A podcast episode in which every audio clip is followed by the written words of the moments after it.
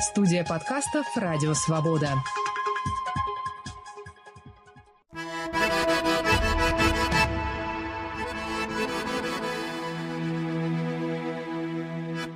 Салам алейкум! Здравствуйте! Вы слушаете очередной выпуск подкаста «Хроника Кавказа» с Вачигаевым. Мой собеседник – российский правозащитник, журналист, член Совета вновь созданного Центра по правам человека «Мемориал» Александр Черкасов.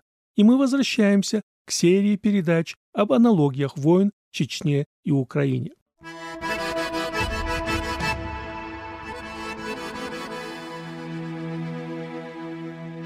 С первых дней полномасштабной войны на территории Украины стали появляться сравнения и проводиться параллели с другими войнами, в первую очередь с теми, что вела Россия в Чечне с 94 по 96 и с 99 по 2009 годы. Джонатан Литл, писатель и журналист-исследователь, работавший в составе гуманитарной миссии в Чечне, прямо называет ее «войной 22 года назад, приведшей Владимира Путина к власти». Сегодня кажется важным обращаться к истории чеченских войн чтобы лучше понимать тактику и стратегию российского государства, которое за последние три десятилетия не раз использовало войну для решения своих политических задач.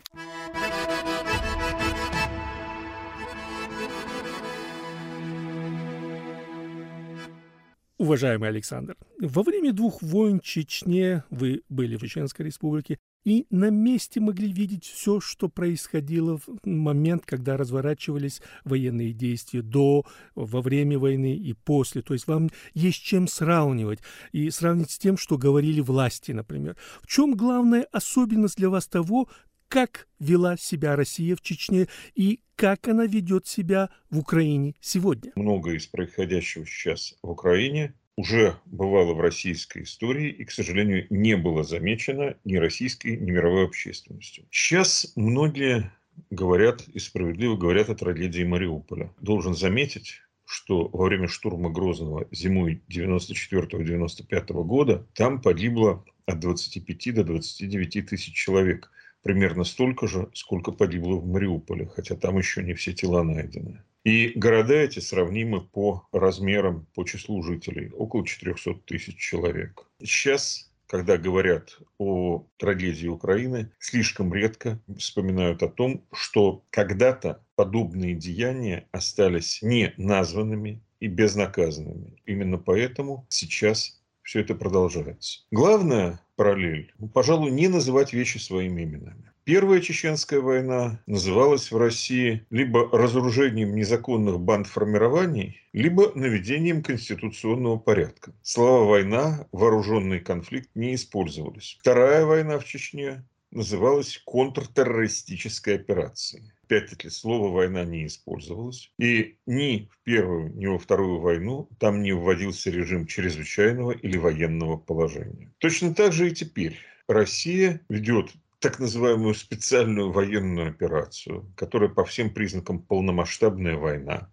Война, равной которой в Европе не было со времен Второй мировой, но вещи своими именами не называются. Правовые режимы чрезвычайного положения, военного положения не вводятся. Использование норм гуманитарного права, упаси Господи, у нас специальная операция. И в этом безумии есть система. Таким образом, Россия пытается выйти из необходимости соблюдать нормы гуманитарного права уже упомянутого, или же как-то официально обосновывать ограничения прав человека, вводимые на своей территории и на оккупированной территории. В общем, это первое сходство. Второе сходство – точечные удары, которые наносит российская армия. Снесенный с лица земли Грозный – это, пожалуй, самый большой такой пример точечных ударов. Самые, наверное, известные удар по Грозному 21 октября 1999 года, он был точечным только в том смысле, что использовались ракетные системы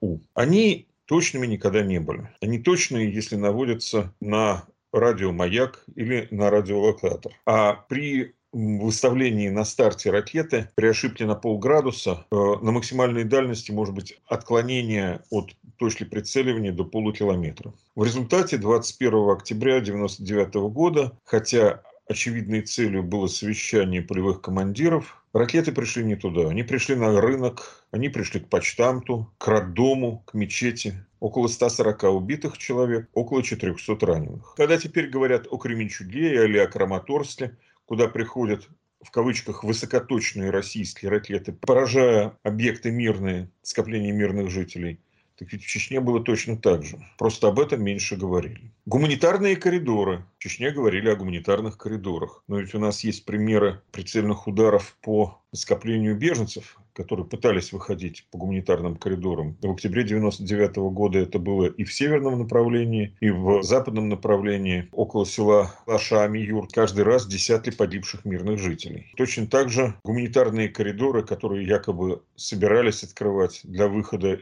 жителей Мариуполя. Но на практике выход был только в направлении, где находились российские войска. Невозможность выйти, нанесение ударов по маршрутам, где выходили жители. Этого было достаточно много. Можно продолжать перечисление, но все те э, признаки специальности этой операции, избирательность, точность, э, забота о гражданском населении, об этом каждый раз говорили и в Чечне, и не соблюдали. И это же происходит теперь в Украине. Уважаемый Александр, вы как раз таки вначале отметили, что и в Чечне, и в Украине российская власть избегает самого термина «война». Почему?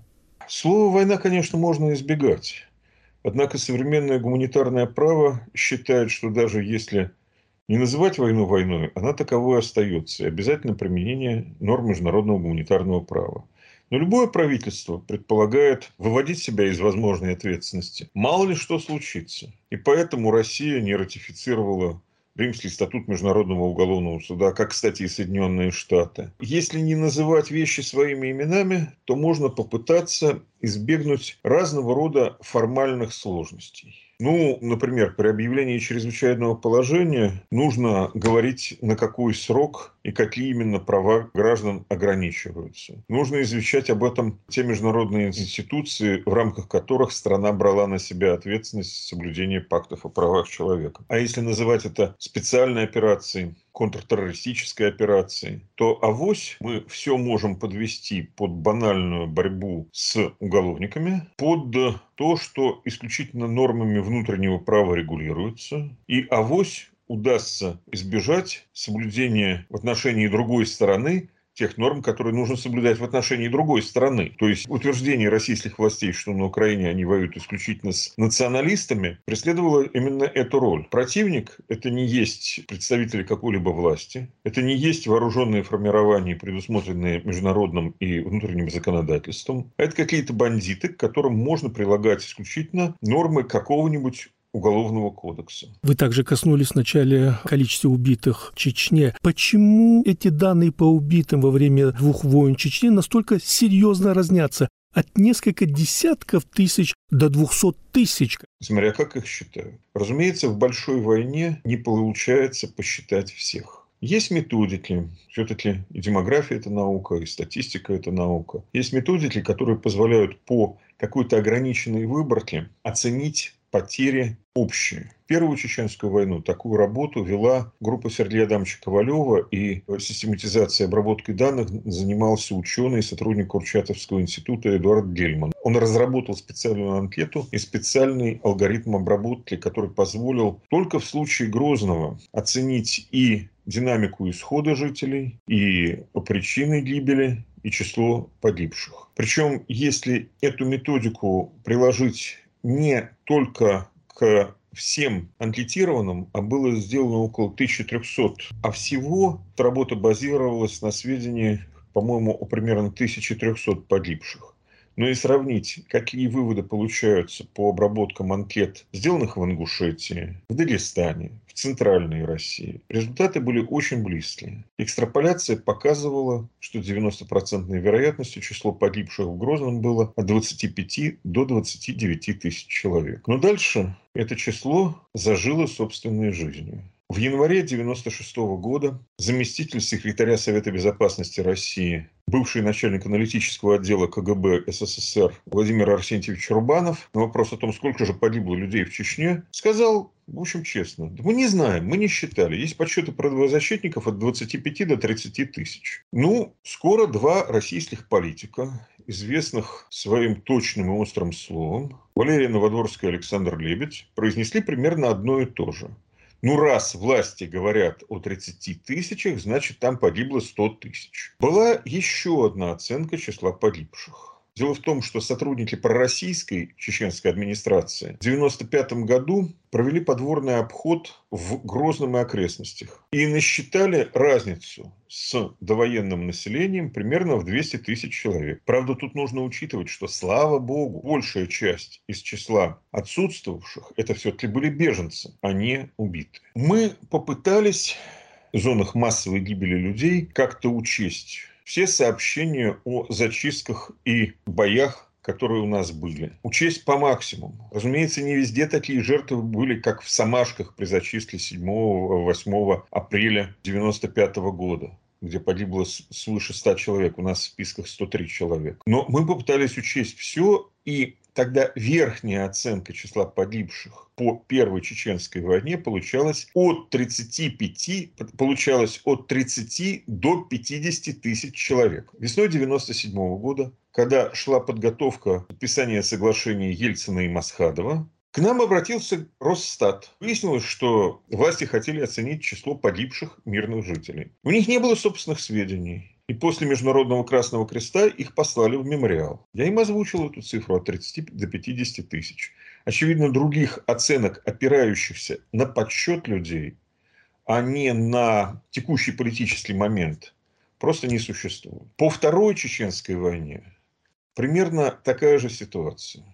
За первые месяцы ведения войны с сентября 1999 по март 2000 организация Human Rights Watch насчитала от 6,5 до 10,5 тысяч погибших. Дальше уже мемориал ввел свою хронику насилия, и мы, учитывая неполноту наших сведений, опять-таки дать некий коридор. Так вот, получается, что за Вторую Чеченскую войну число погибших мирных жителей составляет от 15 до 25 тысяч человек. Это меньше, чем в Первую. Парадоксально, ведь применение оружия во Вторую войну было гораздо более широким, гораздо более неизбирательным. Но это объяснимо. Люди научились бояться после первой зимы 94-95 годов. И, слава богу, бежали при первой опасности. И это спасло тысячи и тысячи жизней. Таким образом, мы оцениваем общее число жителей Чечни, погибших в двух войнах, от 45 до 75 тысяч человек. Это очень много, это невообразимо много. И это число кажется небольшим только для тех, кто привык к цифрам со многими нулями и не видит за этими цифрами людей. В первой войне России в Чечне а чеченские женщины перекрывали дорогу, ходили к российским военным постам, пытались их блокировать, блокировали попытки захватить молодых людей в плен. Почему мы не видим такого рода картин сегодня в Украине? Я имею в виду не столько даже украинских женщин, сколько именно российских женщин, дети которых сегодня правили на войну в Украину. Мы не видим этих картин. С чем это может быть связано? Российская государственная машина сильно укрепилась за последние 25-30 лет. Нету такой самоорганизации, в том числе и солдатских матерей. Нету такой возможности работать журналистами. Нет такой возможности для работы правозащитников гораздо лучше соблюдается режим государственной тайны. Э, кроме того, в России выстроена система контрактной службы. В России выстроена система выплат за ранение, за гибель человека. И нужно понимать, что э, для семей, которые, возможно, давали подписку о неразглашении тайны, это альтернатива. Либо у тебя есть квартира, полученная на деньги, которые государство выплатило за погибшего родственника. Либо у тебя нет этой квартиры, но ты сказал правду. У нас были огромные сложности с получением сведений о погибших еще в 2014 году. Очень немногие из тех, кто то, что был родственниками погибших, ну, например, сопровождал тела к месту похорон, очень немногие соглашались говорить. Вот и сейчас, к сожалению, выясняется, что в России очень хорошо налажен этот заговор молчания.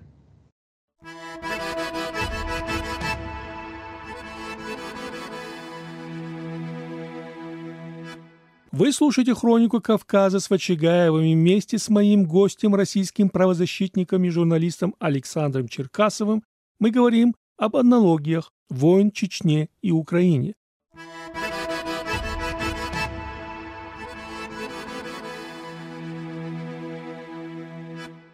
Уважаемый Александр, была такого рода практика, когда чеченские командиры выдавали российских военнопленных их матерям и отцам.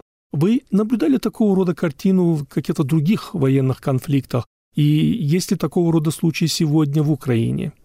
Знаете, чеченские войны Первая чеченская война, точнее, была в этом отношении уникальной. Вот такой возможности для родителей перемещаться по территории, контролируемой противниками тех, в чьих рядах воевали их родственники. Такой возможности, в общем, не было ни в Нагорном Карабахе, ни в Абхазии, ни в Южной Осетии. Там переговоры, обмен пленных были налажены совсем по-другому. Э, участие родителей было скорее невозможно. Первая чеченская война, она дала массу примеров того, как общество может действовать. В конце концов, и то, что первая чеченская прервалась на полгода после Буденовска с началом переговоров под эгидой ОБСЕ, и то, что в итоге война закончилась в августе 1996 года, в этом значительная заслуга российского гражданского общества и тех российских политиков, которые на это работали. Я имею в виду прежде всего Сергея Адамовича Ковалева и его команду, которые с самого начала пытались организовать переговоры, пытались остановить войну. К сожалению, сейчас ничего подобного в России невозможно. К сожалению, сейчас контроль государства над российским обществом, контроль государства над отдельными чиновниками, включая армейских чиновников, коими стали генералы, гораздо более плотный и надежный. И поэтому мы движемся к катастрофе куда более уверенно, чем тогда в 90-е.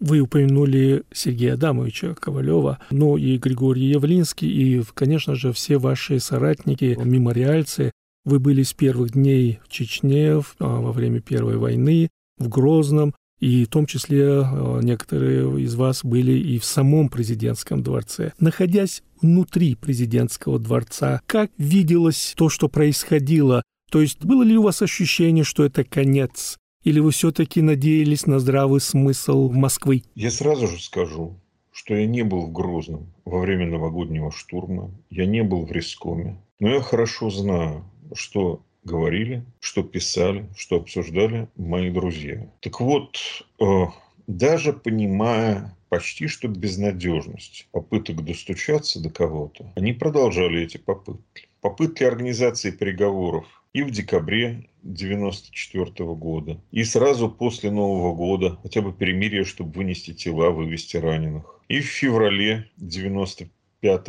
года, и потом Каждый раз это срывалось, потому что, в общем, переговоры были нужны российской стороне только для одного – для перегруппировки и для подготовки следующего наступления. Э, что-то сломалось только в Буденовске. За переговоры вел Черномырдин. В общем, полномочия Ковалеву. Черномырдин дал тогда через Гайдара. И Сергей Адамович там выступал в Буденовске как человек, представляющий российскую власть, но человек, который полгода пытался организовать эти переговоры и имел некий кредит доверия чеченской стороны.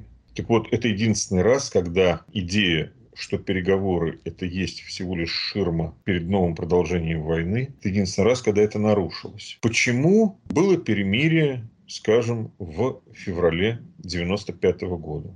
Очень просто. Тогда Ельцин должен был выступать с э, обращением к российскому парламенту, к российской думе. А говорящие пушки были для этого плохим фоном. И тогда было короткое перемирие, после которого сразу возобновилось наступление. Другое перемирие было с конца апреля по, по-моему, 10 примерно мая. Тоже очень просто.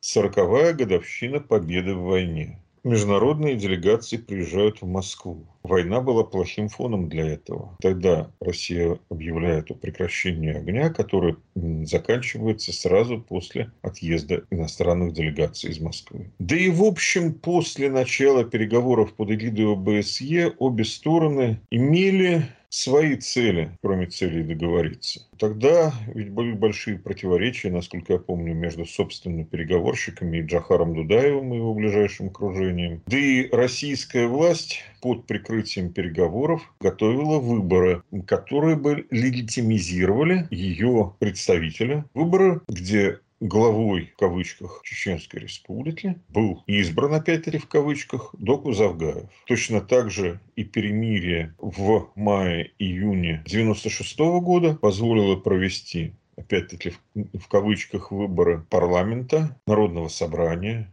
Чечни, пророссийского, и создать легитимную базу, тут опять кавычки, российского контроля территории Чечни. То есть в большинстве случаев власти использовали переговоры не по их прямому назначению, а для того, чтобы выиграть время, как-то сманеврировать, добиться для себя улучшения позиции. Уважаемый Александр, сегодня, когда мы видим кадры из Украины, мы видим, как целая система налажена для того, чтобы рассмотреть преступления, которые совершались в зоне военных действий. Им помогают европейские коллеги, американцы, то есть задействованы многие международные институты. Но в Чечне, как мы знаем, такого, безусловно, не было. И насколько я помню, за эти две войны были привлечены только два человека. Это Юрий Буданов и Сергей Лапин, который больше известен был как кадет. Можете ли вы сказать, были ли другие случаи, когда за преступления, совершенные на территории Чеченской Республики со стороны российских войск, закончились э, судебным процессом?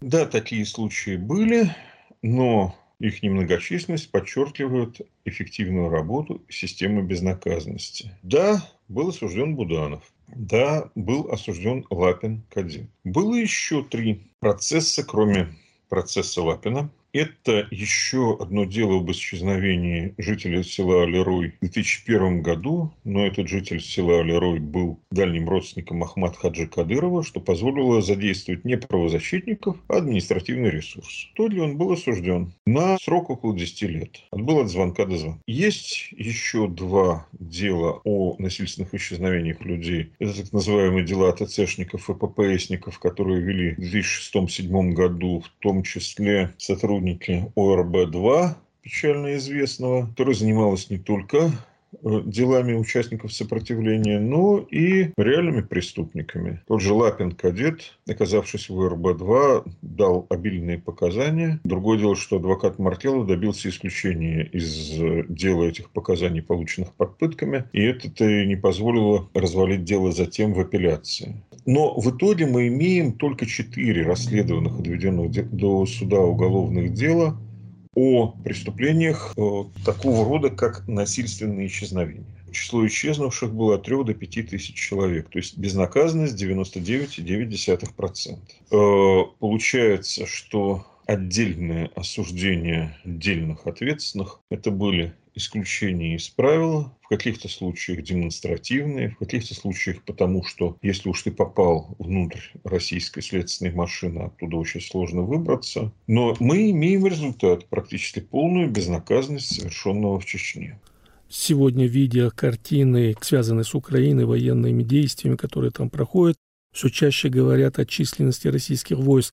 Так как вы э, все-таки долгое время занимаетесь Чечней, что можно сказать о численности российских войск военных действий в Чечне?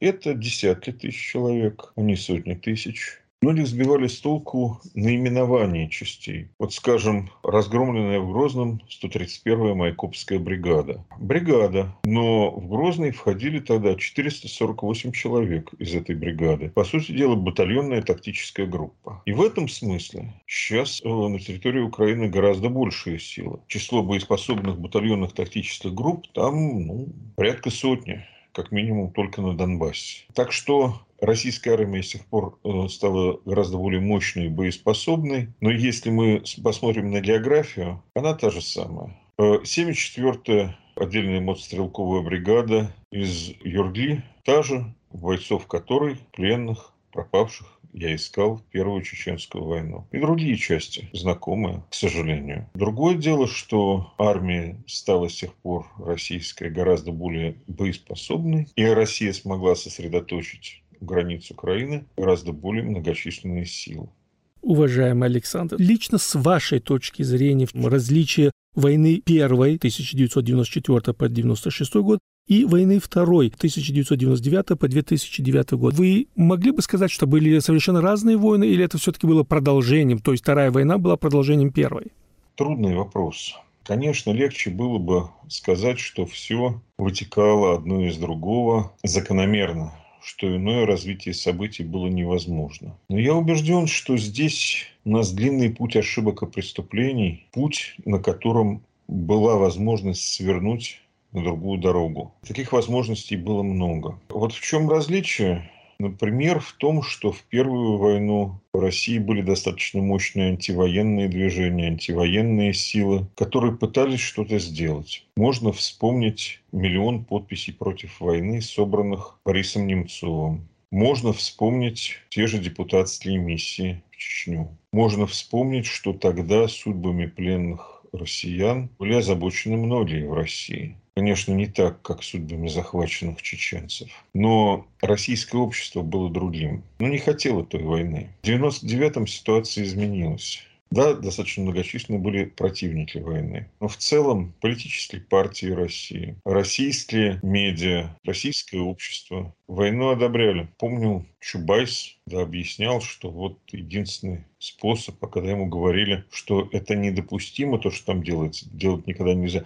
Нет, вы скажите, что делать надо. Как будто он не понимал, что если чего-то нельзя, то это нельзя, даже очень хочется. Парадоксально, именно первая чеченская война делалась как политтехнологическая операция. За год до ее начала российская власть терпела поражение на выборах декабря 1993 года. Почему так получилось? Отдельный вопрос. Но политтехнологи, которых тогда еще не называли политтехнологами, они сделали гениальные выводы. Давайте-ка учиним что-то национальное и патриотическое, чтобы перехватить электорат коммунистов и национал-патриотов. И тогда, в декабре 1993 года, из-под сукна извлекли так называемый план Шахрая переговоров на фоне силового давления. А всего-то собирались повысить упавший рейтинг президента. Это не получилось. Через год, в январе 1996 года, президентский рейтинг Ельцина был на уровне фона около 2%. И для того, чтобы добиться его победы на выборах 1996 пришлось прекратить войну хотя бы на время. А в 1999 году война, которую, как мне кажется, тогда не готовили специального.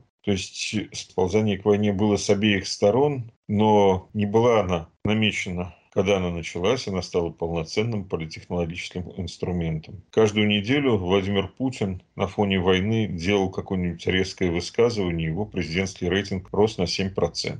Спустя некоторое время он оказался вне конкуренции а антивоенные силы были гораздо более малочисленны. Изменилось настроение в обществе. Как, что, почему – отдельный вопрос. Но очень многое из страшного, чему ужасаются сохранившие рассудок россияне теперь, начиналось еще тогда. Тогда это оказалось незамеченным. Очень многое из ужасного, что замечают теперь в Европе и в мире, было сотворено не сейчас, а начато на Кавказе в 90-е годы. Только тогда происходящее дальше от Европы, видимо, не считалось столь важным. И это недооценивание преступлений, совершенных в двух чеченских войнах одна из причин того, что война идет теперь на территории Украины, уже совсем близко к центру Европы.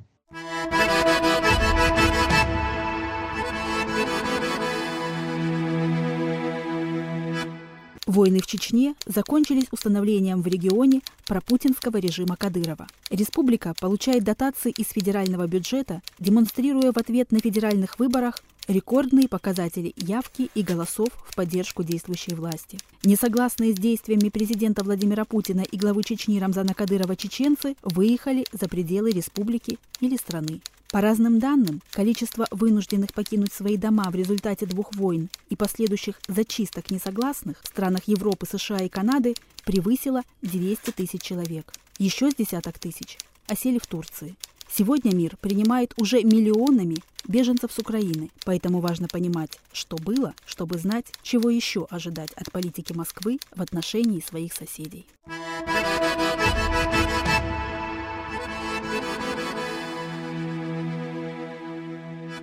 Гостем очередного выпуска передачи «Хроника Кавказа» с Вачигаевым был российский правозащитник, журналист, член Совета вновь созданного Центра по правам человека «Мемориал» Александр Черкасов. И мы говорили об аналогиях войн в Чечне и Украине.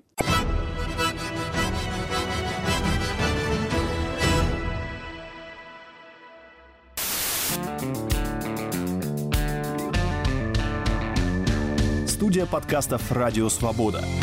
Человек имеет право. Время свободы. Американские вопросы. Кавказ подкаст. Атлас мира. Цитаты свободы. Скучно не будет. Слушай на всех подкаст-платформах. Просто надень наушники. Подкасты «Радио Свобода».